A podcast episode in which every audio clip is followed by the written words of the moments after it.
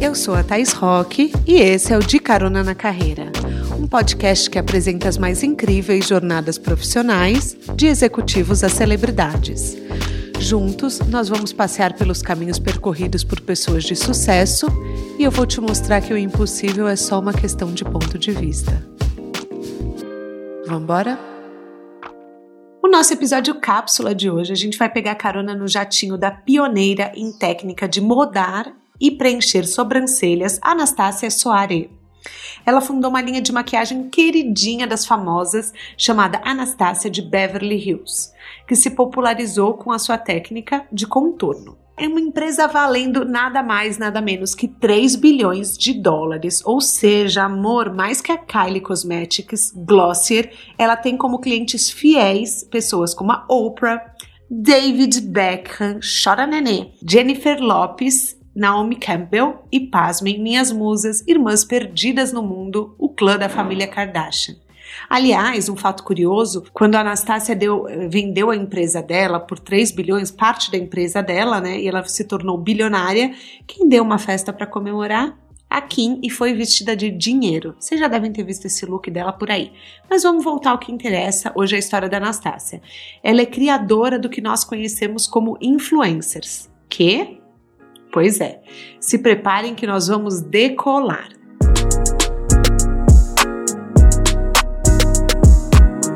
A Anastácia nasceu na Romênia em 1957, em pleno regime comunista, e ela dedicou boa parte do início na infância ao ritmo de estudos puxados do sistema educacional romeno e também a ajudar a sua mãe no comércio depois que o pai morreu. Na escola, ela amava matemática e artes e, por ter tido dois grandes professores, ela sente que isso mudou a vida dela.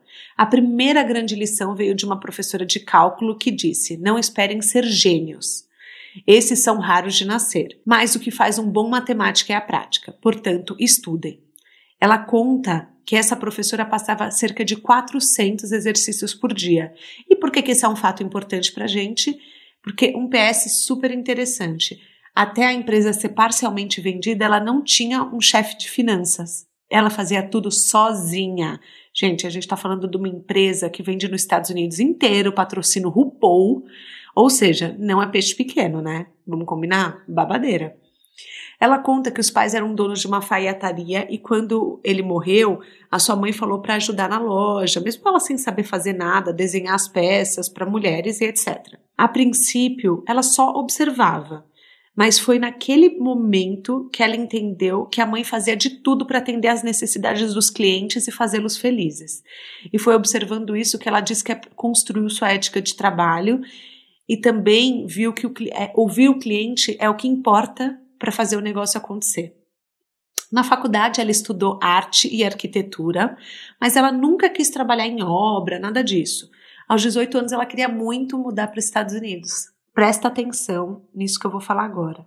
Para viver como uma jovem livre, escutar o tipo de música que quisesse e ver o programa de televisão que bem entendesse. Gente, eu sei que a gente tem um problema com o Brasil hoje em dia, muitas vezes a gente não se orgulha é, do que está acontecendo, mas nós sempre fomos livres para ir e vir e para fazer o que quisermos. Então, vocês pensam a diferença de uma menina que ela não podia ouvir música de rock, se os, senão os vizinhos chamavam a polícia. Nós somos latinas do país do carnaval, do futebol e do calor humano. Então, acho que vale aqui um reconhecimento para Anastácia de que ela não tinha acesso a nenhuma informação e mesmo assim ela sonhava com com o país. Ela sonhava em, em ser livre. A liberdade era tudo que ela mais buscava. Então, quando ela se casou com um capitão de navio, ele foi transferido para os Estados Unidos e ela falou: topo na hora. Mas a burocracia na Romênia era tanta, tanta, que o visto dela só saiu três anos depois. E bye bye, Romênia, né? Ele foi e ele começou a perceber que em Los Angeles todas as romenas russas eram esteticistas. E ele logo sugeriu: se você vai querer arrumar um emprego por aqui, é bom você começar a estudar. E foi o que ela fez, né? Ela logo começou a estudar e ficou surpresa ao lembrar que um professor de arte tinha dito: Você quer mudar a emoção de alguém? Mexa no ângulo das sobrancelhas. E por que, que ninguém estava ensinando isso nas escolas de beleza? Ela resolveu criar uma técnica para limpar a sobrancelha das pessoas e aí ela foi aprendendo. Ela não cobrava nada, Empreendedores, meus amores, prestem atenção. Hoje a Anastácia é conhecida como a maior expert de sobrancelhas do mundo, do mundo. E quanto que ela cobrava? Nada. Vambora. Ela ficou anos nesse formato, até que ela embarcou para Los Angeles, sem conhecer ninguém, sem falar inglês, mas como ela já era esteticista, ela arrumou um salão de beleza rapidinho na Melrose Avenue. Ela conta que o seu trabalho é a sua maior escola para a vida. Até inglês ela aprendia com as clientes que gentilmente a ensinavam. Melrose a gente já sabe pelos filmes, pelo seriado, que é um lugar chique. O que nós não sabíamos, nem a Anastácia, é que o destino começava a dar o primeiro empurrão. O seu primeiro emprego, ela conta que as clientes eram lindíssimas, de cair o queixo. Mal sabia ela que essas seriam as mulheres que mudariam sua vida. Seus nomes? Naomi Campbell, Cindy Crawford e Claudia Schiffer. Nada mais, nada menos. As tendências de beleza da época ficavam, deixavam uma passada. No país inteiro, as mulheres estavam arrancando seus pelos faciais com pinça e deixando as sobrancelhas muito, muito, muito fininhas, não fazendo jus ao rosto e à estrutura de cada uma. Os seus ícones de beleza da época, que era a Naomi, a Drew Barrymore, Pamela Anderson, todas, absolutamente todas, tinham linhas no lugar de sobrancelhas. Para quem não lembra desse momento, ou para quem nunca viu as três assim, eu coloquei no meu Insta algumas fotos para vocês acompanharem. A Anastácia sabia melhor e ficou determinada a mostrar para as mulheres exatamente o quão transformador é um par de sobrancelhas bem cuidadas e cheias. Ela começou a levar sua experiência em modelagem para a lista AAA de Hollywood naquele modelo gratuito. Então era o brinde. Ela fazia algum serviço estético e já limpava e modelava as sobrancelhas para provar que isso mudava a vida. Porém, o que, que aconteceu? Gente, vocês lembram que ela era funcionária de um salão. E toda vez que ela ia fazer uma sobrancelha maravilhosa, ela atrasava muito. Então, logo ela percebeu que ela ia ter que abrir o seu próprio espaço. Chegou chegando, né, Anastácia? O marido dela foi totalmente contra, falou: Você é doida, você acabou de chegar, mas partiu procurar espaço. Aparentemente não era só o marido que duvidava dela, os donos dos espaços também. Você vai pagar a conta fazendo o quê? Sobrancelha? E isso foi fazendo com que fechar um espaço fosse cada vez mais distante. A única certeza que ela tinha é que tinha que ser em Beverly Hills, porque eram lá que estavam os clientes que iam mudar sua vida. Então ela começou a procurar o lugar ideal e encontrou uma sala e um salão em frente à maior loja de departamento americana chamada Newman Marco. Ela sabia que ela tinha que estar em uma das três ruas mais famosas e não sossegou até conseguir. Mas quando ela chegou no espaço vago, para usar todo o seu charme e fechar o negócio, acabou não funcionando. Ela simplesmente disse: Daqui eu não saio, daqui ninguém me tira, essa sala vai ser minha, e foi. Ela conta que assim que ela abriu as portas, em uma semana as curvas dobravam o quarto inteirão. Lembrem, ela fazia de graça a sobrancelha. O que ela estava vendendo aí era serviço estético tá? Era limpeza de pele e outras coisas. Ela garante que todas as pessoas que trabalham muito e focam em um tema conseguem mais cedo ou mais tarde serem reconhecidas por isso. Os maquiadores começaram a perceber que era mais fácil fazer uma maquiagem com a sobrancelha já arrumada e começaram a valorizar o seu dom. Os funcionários da Neiman Marcos também começavam a mandar clientes para ela, já que estava do outro lado da rua. E as clientes ficavam chocadas e espantadas com os resultados que até mais jovens elas ficavam ficavam. A Oprah uma vez chegou a chamar isso de um lifting natural de rosto, para subir o rosto, né? É, no primeiro ano era, ela pagava, cobrava só o preço da limpeza de pele. Já em 93 ela passou a cobrar 10 dólares por sobrancelha. Eu vou repetir que ela fez durante um ano a sobrancelha de graça.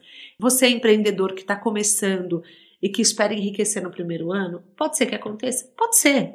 Não sou mãe de Ná, não sou Walter Mercado para saber o futuro. Mas é um grande ponto é para você ver que talvez você tenha que mostrar para as pessoas o porquê que você vale a pena, o porquê que o seu serviço é diferenciado. Qual era a diferença da Anastácia? Para encontrar o ângulo e a medida exata, ela começou usando a teoria do Leonardo da Vinci. Você lembra lá atrás, na escola, que ela era apaixonada por matemática e artes vocês verem, hein, amigas? A gente nunca achou que matemática fosse ser divertido ou ser usado na estética. Ela conseguiu. O professor de artes falou: a emoção é para mudar o ângulo da sobrancelha. E a professora de matemática falou: a prática leva a um bom matemático? Beleza. Então, o que ela começou a fazer? Uma técnica chamada proporção áurea, que é o Golden Ratio, que se chama em inglês, que é, é muito usada nas pinturas para tornar os rostos mais harmoniosos. Tudo que cresce em proporção, proporcionalmente, por exemplo, uma colmeia, que tem é, proporções perfeitas, eles têm essa técnica da proporção áurea. Ela conta que o olho humano ele é treinado para reconhecer a harmonia entre os traços, e por isso a gratificação era instantânea dos clientes. Olha que Gente, que mulher gênia! Gênia, vamos combinar? Ela pegou o que ela aprendeu na arte, na matemática e levou para beleza. Ah, vocês podem estar ouvindo e falando, Thaís, isso é óbvio. Tá bom, mas eu fiquei particularmente chocada, tá? Não imaginava que isso pudesse acontecer. Em 1996, ela tinha uma cliente, Bam Bam Bam, que foi fazer um filme fora da cidade. E ela precisava fazer a pigmentação. E daí ela usou, é, a Anastácia criou uma. É, uma tinta que era aloe vera com um pigmento para fazer uma pomada. E foi aí que ela teve o seu primeiro aha moment. O que, que quer dizer isso? Seu primeira caída de ficha que ela se ligou e ela falou: Eu posso ajudar mulheres em diferentes cidades para arrumar suas sobrancelhas. Elas não precisam tá elas não precisam vir até mim. E foi então que ela criou a primeira linha de maquiagens e assim nasceu a Anastasia Beverly Hills. Essa primeira linha era demorou muito para ser acertada. Isso é um fato impressionante. Ela, ela e a filha que trabalha hoje com ela, eles não lançam um produto meia boca. Eles querem que se alguém for falar do produto, só fale bem. Então, às vezes eles demoram três, quatro anos. Por exemplo, a Anastácia nasceu em 1996, a marca. Só é, em 2019 eles lançaram uma linha de base com mais de 50 tons de base. Então, ah, mas por que, ela não fez isso antes? Porque ela fala, eu não tinha encontrado a fórmula perfeita. E ela só sai para venda quando ela está nada mais, nada menos do que perfeita. Então vocês veem que assim, exigente ela é, né? A primeira linha demorou muito para ser acertada e tinha que levar em conta vários tons de pele e de sobrancelha. Ela não tinha um plano de negócios, ela só tinha um produto incrível que poderia ajudar as mulheres a consertarem as falhas, se sentirem bonitas e poderosas. As falhas da sobrancelha, tá, gente? É que eu não quero ficar repetindo sobrancelha, sobrancelha, sobrancelha, mas tá difícil. É, em 1997, ela já tinha cliente suficiente para abrir o próprio salão, ou seja, ela ficou anos naquela salinha. E o estúdio que ela tinha alugado no começo da carreira. Então foi na Bedford Drive em Los Angeles que ela abriu a primeira, o primeiro espaço que atraiu muita celebridade, que começaram a frequentar regularmente.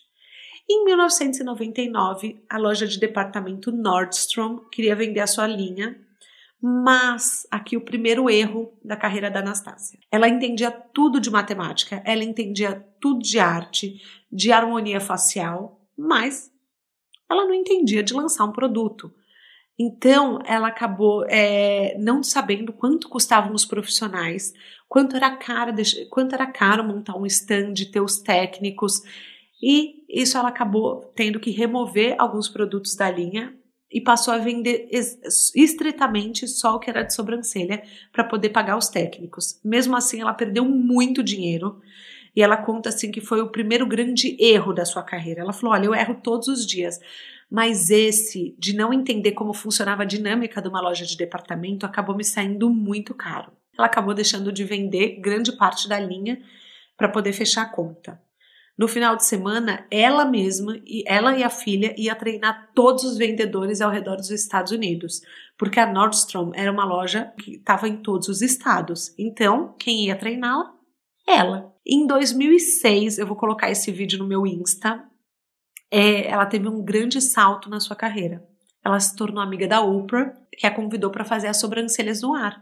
As pessoas não entendiam. Gente, vocês lembram que ninguém nem cobrava pela sobrancelha lá atrás? Então ninguém nem valorizava esse ponto do rosto. E foi quando a Oprah levou para o ar que ela conseguiu mostrar para os Estados Unidos inteiro qual era o poder de um lifting natural, o que, que a sobrancelha fazia automaticamente no seu rosto. E esse vídeo é muito interessante, porque elas começam ali uma amizade real.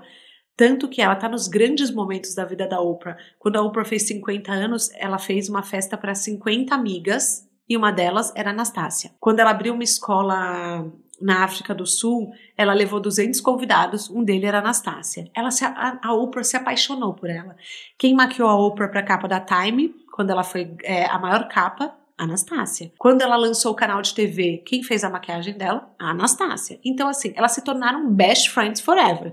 Então, além da Kim, que deu a festa dela, ela se tornou inseparável da Oprah, o que acabou mudando o rumo dos negócios.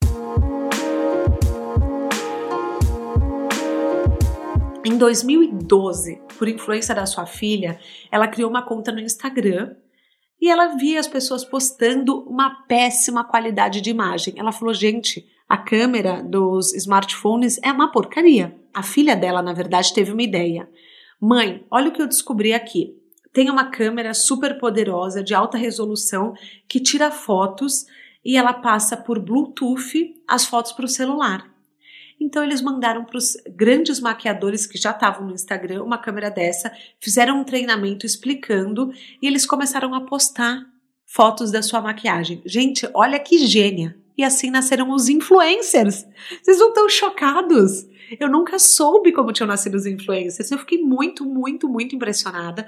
Primeiro, é, por, ela, por elas pensarem tão fora da caixa, assim, que a resolução das fotos não estava fazendo jus ao produto delas elas buscarem uma solução e ainda investirem, mandarem uma câmera de alta qualidade, investir, fazerem um treinamento para o pessoal, né? Nossa, gente, eu sei que assim, hoje para a gente influencer é básico, mas em 2012 isso foi muito inovador. Quando ela começou a ver as fotos, ela começou a reparar que o rosto das pessoas ficava achatado se as pessoas só passavam uma base. E aí ela resolveu criar o quê? Uma linha de contorno, porque ela aprendeu lá na aula de artes que o formato 3D do rosto, quando você é, passa uma parte mais escura e muitas vezes valoriza as suas maçãs, a sua estrutura óssea, cria uma sensação mais harmônica para quem está vendo. Então, ninguém apoiou o sonho dela para variar, né? O marido não apoiou ela abrir o salão, ninguém apoiou ela na linha de contorno. Falaram: Meu, fica só na sobrancelha, fica aí no que você sabe fazer. Ela falou: não, e eu vou vender só pela internet e pelo Instagram. Essa vai ser a nossa base de propaganda. Em poucos minutos, a linha esgotou completamente. E ela explicou a lógica. Ela falou: o olho é treinado para ver traços claros e escuros. Quando a gente coloca um contorno, a gente cria um efeito 3D na maquiagem que fica mais agradável.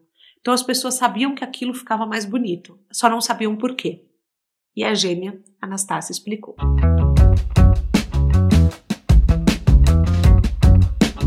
Anastácia já era muito grande no Instagram nessa época, o que fez com que a comunidade de beleza se tornasse prontamente fiel e ajudasse a vender os produtos. Eles mal chegavam nas prateleiras e já esgotavam. Ela conta que o processo é muito longo para criação e é muito rápido para se esgotar. Que seja assim para todo mundo, né? Ouvi um amém aí, gente? Amen! Ela conseguiu usar o Instagram de forma revolucionária celebrando os artistas de maquiagem e fazendo linhas personalizadas. Ela foi a primeira pessoa que fez uma collab, sabe, uma linha de maquiagem assinada por um maquiador. Gente, eu fico passada com esse tipo de informação. Porque a gente não sabe de onde começa, hoje é tão óbvio, né? Então, assim, ela chegou, criou o Instagram, quer dizer, criou os influencers, ela fez a parceria de uma linha assinada de maquiagens por alguém do meio online, e depois de 20 anos, ela decidiu começar a vender para fora do país. E foi assim que ela buscou uma marca internacional para conseguir fazer a parte de TI, de distribuição e de armazenamento dos produtos. Os investidores, eles ficaram cuidando da parte burocrática da empresa e assim a Anastácia contratou a filha para tocar a, a área criativa. Por ser muito boa em administração de Instagram. Pois é, se você é viciado nas redes e não sabe como utilizar, pensa que um dia você pode estar tocando a parte criativa de uma das maiores empresas de maquiagem dos Estados Unidos. Para a filha dela, era muito difícil se provar no ramo como filha da Anastácia e não como Cláudia, a mulher talentosa que é. Mas em todas as entrevistas que eu ouvi da Anastácia para montar esse podcast, ela fala da filha e fala da genialidade. Vamos combinar? Se a filha lá atrás não tivesse tido a ideia de ver as fotos em baixa resolução e descobrir a câmera para transferir via Bluetooth, talvez o modelo de influencers tivesse demorado mais para nascer e a Anastácia não tivesse onde ela está hoje. Arrasou, Claudinha! O método do Golden Ratio é uma coisa tão incrível que a Anastácia patenteou. Então, todo mundo que tem que quer usar tem que pagar uma licença para ela nos Estados Unidos. E ela conta que esse foi o segundo grande erro da carreira dela, que ela resolveu fazer tudo tão sozinha. Vocês lembram, gente? Ela não tinha um, um CFO lá, um chefe de finanças.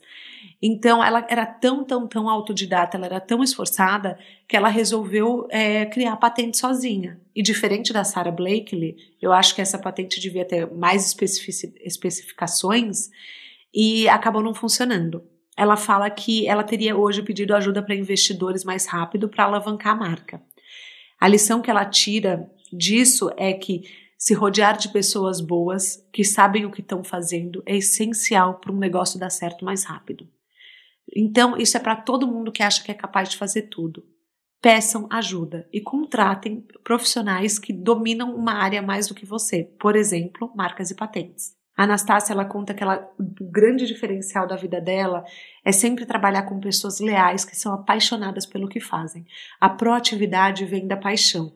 E se você quer crescer como empresa, sempre traga pessoas que pensam fora da caixa, que não tenham medo de criar, inovar e errar. Ela pode ser uma chefe dura, mas era uma chefe justa, que sempre puxa os funcionários para fazerem o melhor. Ela realiza o treinamento com absolutamente todos os funcionários, porque ela quer entender e explicar qual é o objetivo da marca.